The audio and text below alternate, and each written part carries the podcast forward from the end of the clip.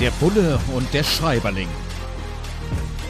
Ein Podcast über Fiktion und Wirklichkeit von Kriminalitätsbekämpfung und Journalismus. Mit Sebastian Fiedler und Frank Überall.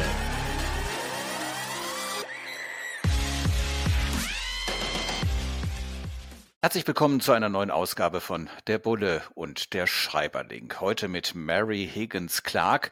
So schweige denn still ist der Titel des Thrillers erschienen im Heine Verlag. Da geht es um eine Investigativjournalistin, die eine verstörende Nachricht bekommt. So heißt es auf dem Klappentext. Und zwar soll es bei einem Nachrichtensender schreckliche Erfahrungen gegeben haben. Ja, und sie verstrickt sich da tatsächlich in ziemlich schreckliche Erfahrungen, in ziemlich schreckliche Dinge, die sie da aufdecken soll, aufdecken muss. Es gibt also viel aus Journalistinnen-Sicht, aber natürlich auch aus kriminalistischer Sicht. Und ich habe auch wieder unseren Bullen hier vom Bullen und vom Schreiberling Sebastian Fiedler mit an Bord. Sebastian, eine Stelle hat mich natürlich an der Stelle ganz besonders wieder äh, elektrisiert. Da heißt es, dass relativ häufig vor allem Mörder wieder an den Tatort zurückkehren, dass das ja so eine morbide Lust, wie Higgins Clark das hier formuliert sei, äh, dass sie einfach nochmal gucken wollen, was ist denn da, wie arbeitet da auch die Polizei und dieses Motiv, auf das trifft man immer wieder in Kriminalromanen, wo es dann heißt, dass auch alle Menschen, die da irgendwie zugucken, also die berühmten Schaulustigen, dann möglichst fotografiert werden, damit man eben irgendwo später auch ein bisschen recherchieren kann. Ist da vielleicht der mutmaßliche Täter, die mutmaßliche Täterin dabei? Ist das tatsächlich eine Erfahrung, von der du auch schon mal im realen kriminalistischen Leben gehört hast? Ich habe mich das auch immer wieder gefragt, wenn ich solche Romane gelesen habe oder solche Filme gesehen habe.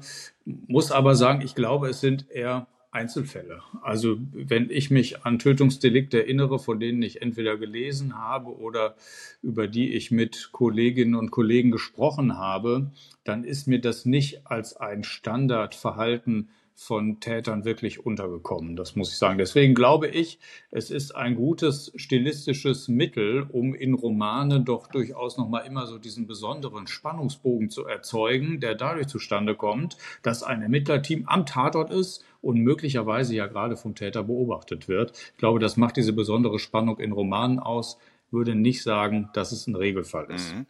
Jetzt wird auch beschrieben, dass es als Polizistin, als Polizist unglaublich wichtig ist, alles immer und immer wieder in Zweifel zu ziehen. Das hat mit meinen beiden anderen Berufen, also Journalismus und Wissenschaft, auch recht viel zu tun. Natürlich gibt es Grundüberzeugungen, es gibt Naturgesetze, es gibt Tatsachen, an denen kommt man nicht vorbei. Aber wenn man sich seine Theorien bildet, beispielsweise um in Ermittlungen voranzukommen, dann kann es natürlich trotzdem auch sein, sein, dass bei allen Indizien man auf dem völlig falschen Weg ist.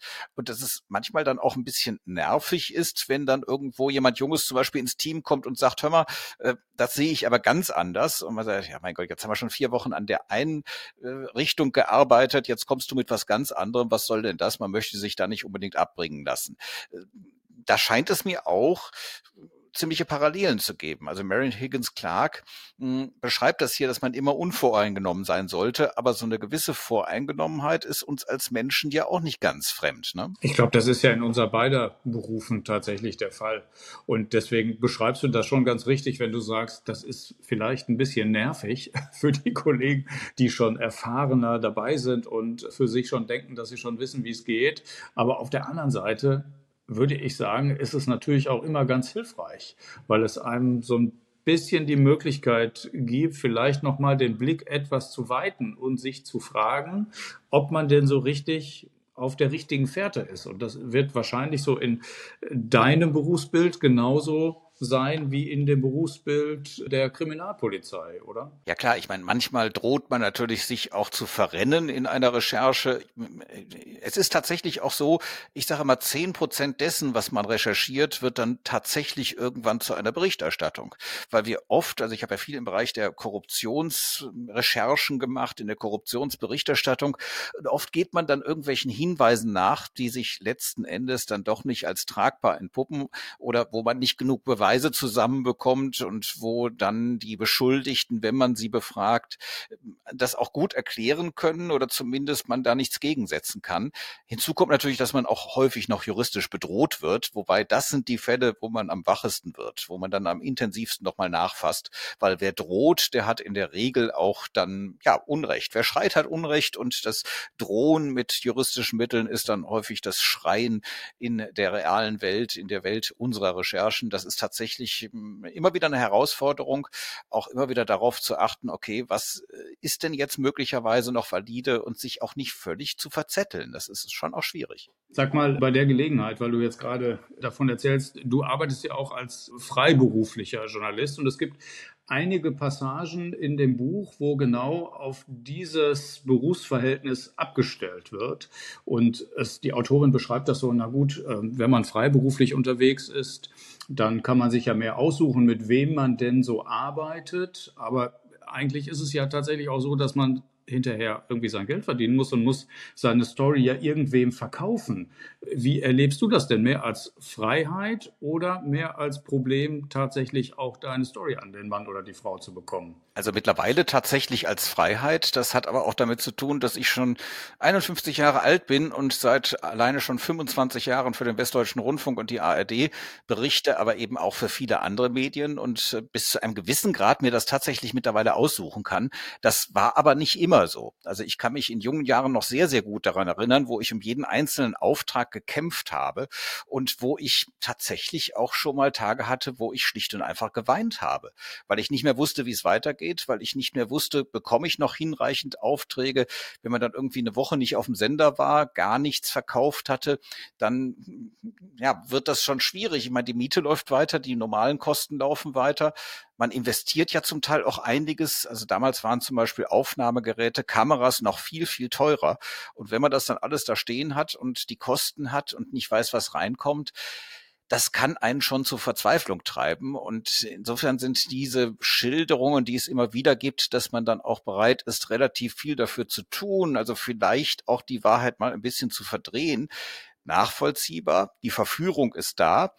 Glücklicherweise bin ich dieser Verführung nie erlegen, weil es irgendwie dann doch immer weiterging. Und das, das wäre auch insgesamt meine Message.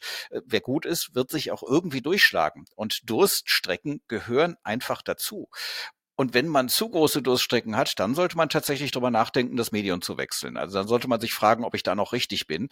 Ich bin ja auch Vorsitzender des Deutschen Journalistenverbands, der Journalistengewerkschaft, des Berufsverbands.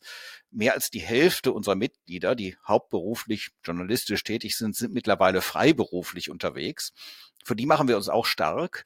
Und ähm, da wissen wir natürlich auch, wer sind dann die Pappenheimer, die nicht ordentlich zahlen. Also manche Lokalzeitungen, die wirklich irgendwie zehn Cent pro Zeile zahlen, davon kann man nicht leben. Also da hat man zum Teil die Fahrtkosten, gerade jetzt bei den hohen Spritkosten, nicht mehr wieder raus. Und dann sollte man sich echt überlegen, ob man da noch arbeitet. Und es ändert sich auch gerade so ein bisschen. Also viele Redaktionen stellen fest, dass sie mit Hungerlöhnen und Hungerhonoraren auch einfach keine guten Leute mehr bekommen. Und dass sie dann auch jetzt mittlerweile deutlich bessere Preise aufrufen, weil einfach der Fachkräftemangel natürlich sich auch im Journalismus niederschlägt. Du hast gerade ein Stichwort äh, zwischendurch geliefert und hast gesagt, du hast dir deine Kamera dann auch selbst gekauft. Jetzt ist es so, dass in dem Roman die Journalistin tatsächlich auch, weil sie sich über ihre eigene Redaktion geärgert hat, auch sehr viel Geld für die Recherchen aufwendet. Ich glaube, dass nicht alle Zuhörerinnen und Zuhörer das tatsächlich wissen. Ist es bei freien Journalistinnen und Journalisten so, dass sie komplett ihre ganzen Recherchen erstmal selber finanzieren müssen, um dann hinterher das Geld beim Verkauf eines Artikels zum Beispiel dann wieder reinzukriegen? Ist das so? Jetzt komme ich mir schon fast vor wie ein Jurist, die nämlich eigentlich immer sagen, es kommt drauf an. Es kommt tatsächlich auf die Redaktion an. Also es gibt Redaktionen, die extrem anständig mit ihren freien Mitarbeitenden umgehen und eben auch tatsächlich Recherchen bezahlen. Also ich kenne es zum Beispiel eben vom Westdeutschen Rundfunk, beispielsweise die Redaktion Monitor. Da geht man sozusagen mit dem journalistischen, validen Anfangsverdacht in die Redaktionskonferenz.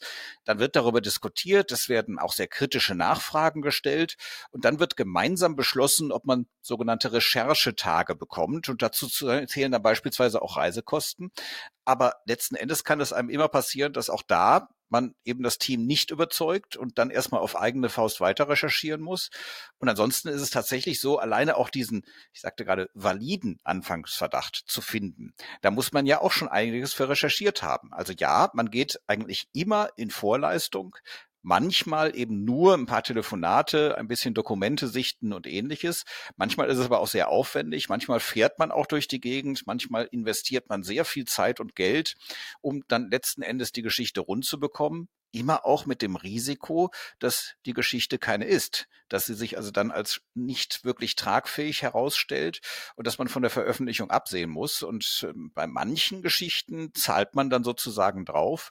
Und deswegen ist auch die Diskussion über Honorare immer so ein bisschen schwierig, weil letzten Endes sich das Ganze ja unter dem Strich irgendwie als Mischkalkulation rechnen muss, weil ja, manchmal im investigativen Bereich eben nur zehn Prozent der Geschichten tatsächlich irgendwann mal das Licht der Öffentlichkeit erblicken. Der Bulle und der Schreiberling. Heute beschäftigen wir uns mit Mary Higgins Clark und So schweige denn still. Ein Thriller erschienen im Heine Verlag. Es dreht sich um eine Investigativjournalistin, die da einiges aufzuklären hat.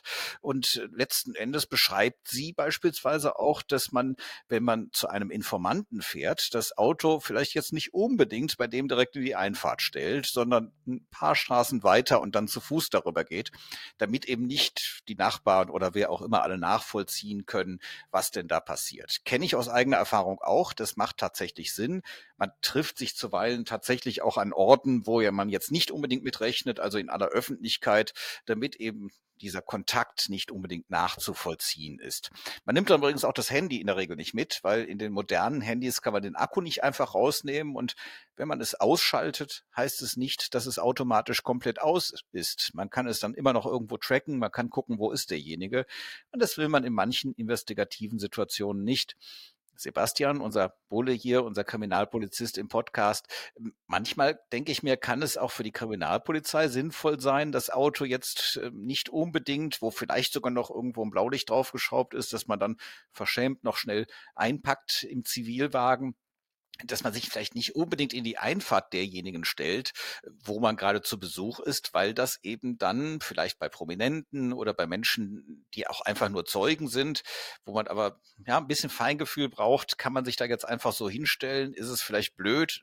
Wenn die Nachbarn, wenn vielleicht auch die Presse, also wir das mitbekommen, dass da jetzt gerade die Polizei zu Besuch ist, ist man da entsprechend zurückhaltend in bestimmten Fällen? In bestimmten Fällen würde ich sagen, macht man das tatsächlich, aber ich würde sagen, es sind eher Ausnahmefälle, in denen man das macht. Und das hat vielleicht auch ein bisschen damit zu tun, dass diese Zivilautos, mit denen die Kriminalpolizei unterwegs ist, die sind ja nicht auf den jeweiligen Beamten zugelassen, sondern auf die Behörden. Und da kann man natürlich auch im Nachhinein nicht so richtig gut feststellen, wem dieses Auto gehört hat, weil man ja auf einen riesengroßen Fuhrpark zurückgreift. Das ist, glaube ich, ein markanter Unterschied, der, glaube ich, bei Journalistinnen und Journalisten nicht in dem gleichen Ausmaß zutrifft. Das bedeutet im Prinzip, beim nächsten Mal könnte man schon wieder mit einem anderen Auto unterwegs sein. Das ist vielleicht ein Unterschied der in bestimmten Situationen durchaus sinnvoll ist.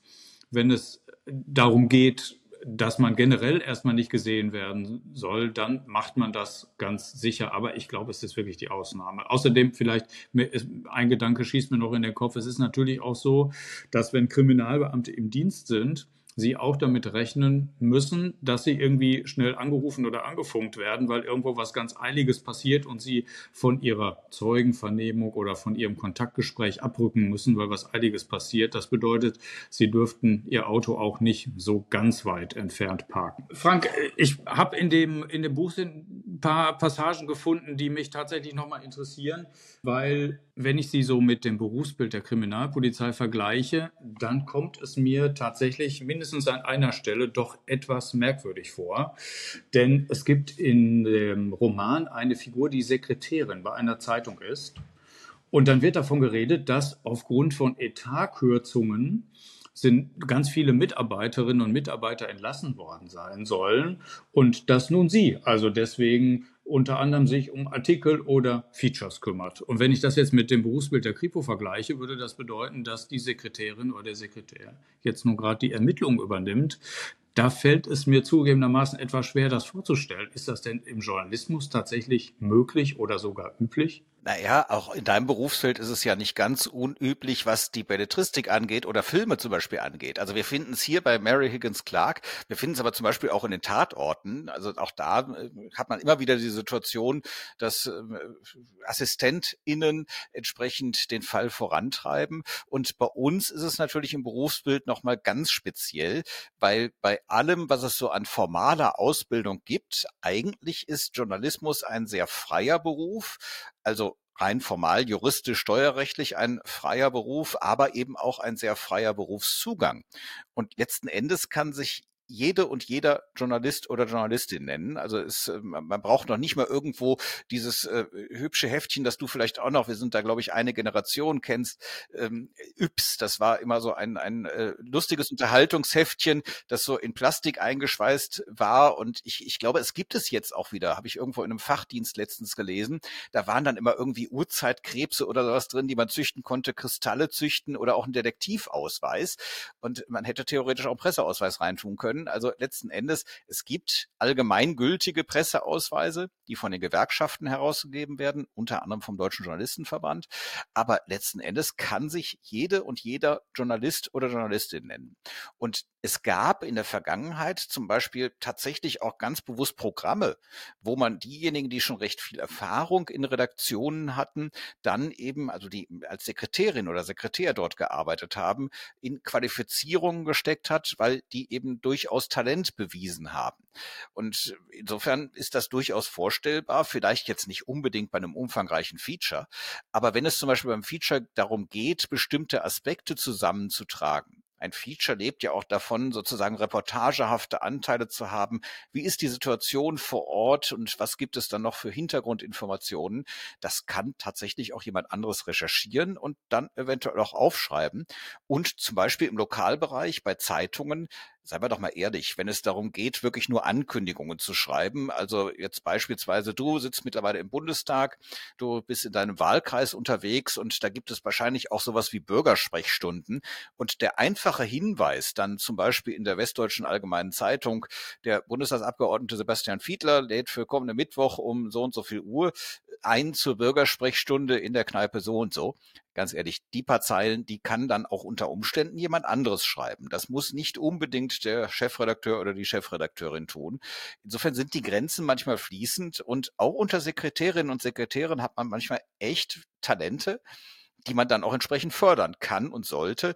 Das sollte natürlich nicht alleine aus Etatgründen, wie hier beschrieben sein. Also das darf nicht passieren, weil dann wird es irgendwann problematisch. Also wer sich wirklich interessiert, fortbildet, gefördert wird, ja, aber alleine aus Spargründen irgendwas in die Zeitung zu tippen, das halte ich für äußerst problematisch und schließe leider auch nicht aus, dass es in dem einen oder anderen Medienhaus mittlerweile vorkommt. Ich nenne es immer so ein bisschen böse das System der Praktikanten, Hospitanten, Dilettanten. Möglichst billig Programm machen, und das fällt einem irgendwann auf die Füße, weil die Konsumentinnen und Konsumenten sind ja nicht dumm. Du hast gerade ein Beispiel aus dem Leben gebracht, nämlich die Bürgersprechstunde, die in der Westdeutschen Allgemeinen Zeitung angekündigt wird. So passiert es tatsächlich übrigens. Also deswegen kann ich mir das besonders plastisch vorstellen. Aber ich habe noch ein Beispiel aus dem Leben, denn wir beiden verbringen unsere Zeit zuweilen in Hotelzimmern.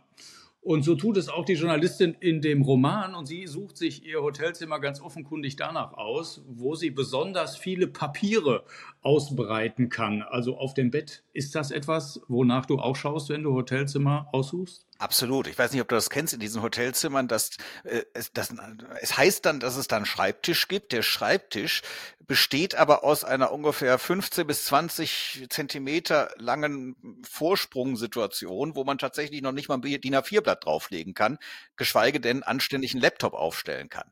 Ja, das ist für mich tatsächlich auch ein ganz wesentliches Kriterium, dass ich irgendwo die Möglichkeit habe zu arbeiten, also beispielsweise auch ein anständiges WLAN habe, also nicht irgendein WLAN, sondern eins, mit dem man auch tatsächlich arbeiten kann. Weil gerade wenn man für Radio und Fernsehen auch unterwegs ist, dann muss man auch schon mal eine größere Audio- oder Videodatei überspielen.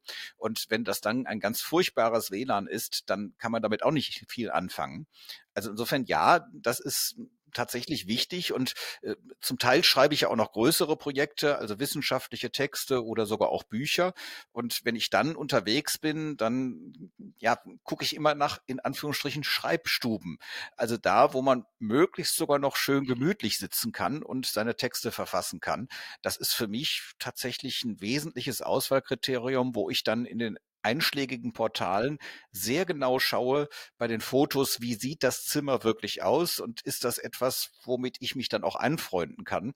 Also meine Horrorversion ist wirklich so ein Einzelbett, das irgendwo an die Wand geklatscht ist, wo man sich kaum bewegen kann und wo es dann eben tatsächlich nur äh, keinen zusätzlichen Stuhl gibt und wo dann irgendwo nur so ein kleiner Vorsprung ist, an dem man vielleicht noch irgendwie seinen Schlüsselbund ablegen kann. Das halte ich für ja, man kann da mal übernachten, weil man nur schlafen muss.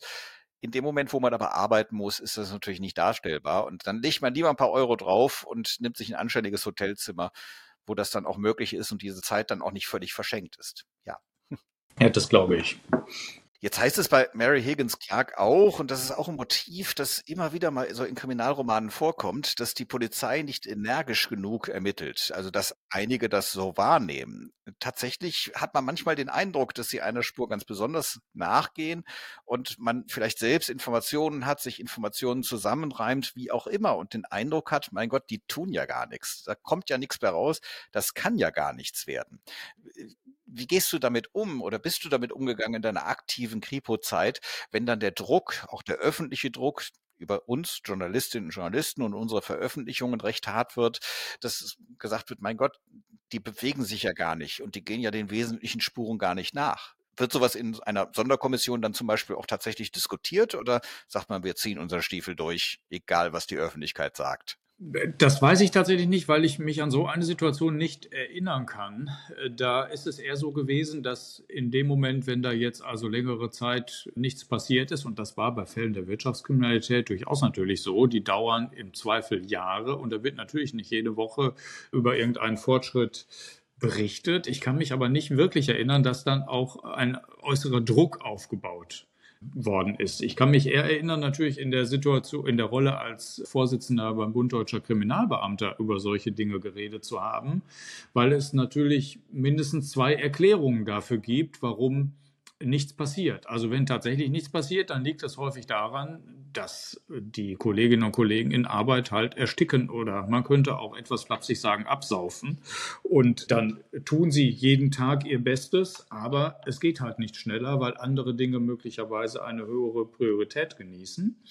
Und es gibt die andere Situation, wo tatsächlich ermittelt wird, aber aus guten Gründen versucht man jetzt nicht alles an die Öffentlichkeit zu bringen, weil man nicht möchte, dass die Ermittlungsschritte, die man gerade einleitet, schon auch bei den Täterinnen oder Tätern. Ja, auch wieder so eine Parallele. Tatsächlich recherchieren wir auch manchmal sehr, sehr lange an Geschichten im journalistischen Bereich und dieses Thema Überforderung, also dass Redaktionen eben nicht so ausgestattet sind und sich auch freie Journalistinnen und Journalisten jetzt nicht unbedingt leisten können, sehr viel zu investieren, weil sie einfach entsprechend die finanziellen Mittel nicht haben, sich das nicht rechnen wird. Das äh, kennen wir auch und das führt zum Teil ja auch zu diesen Diskussionen, die in der Öffentlichkeit im Moment geführt werden, dass man eben sagt, okay, manche bestimmte Sachen sind unterbelichtet, man guckt zu wenig hin, wo beispielsweise es soziale Auswirkungen gibt der Corona-Pandemie, der steigenden Energiepreise infolge des äh, russischen Angriffs auf die Ukraine.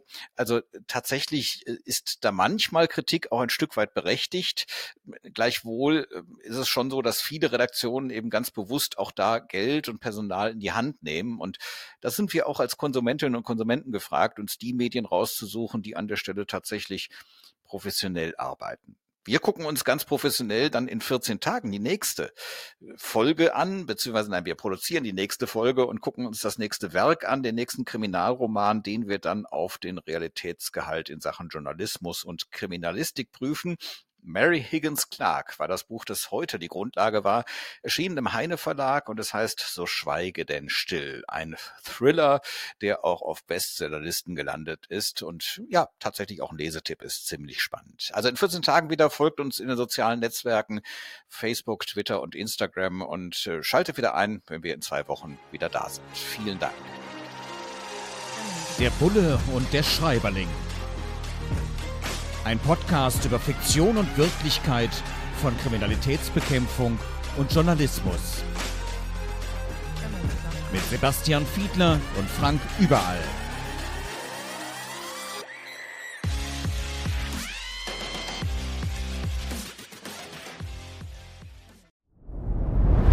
Dir hat dieser Podcast gefallen? Dann klicke jetzt auf Abonnieren und empfehle ihn weiter. Bleib immer auf dem Laufenden und folge uns bei Twitter, Instagram und Facebook. Mehr Podcasts findest du auf meinpodcast.de.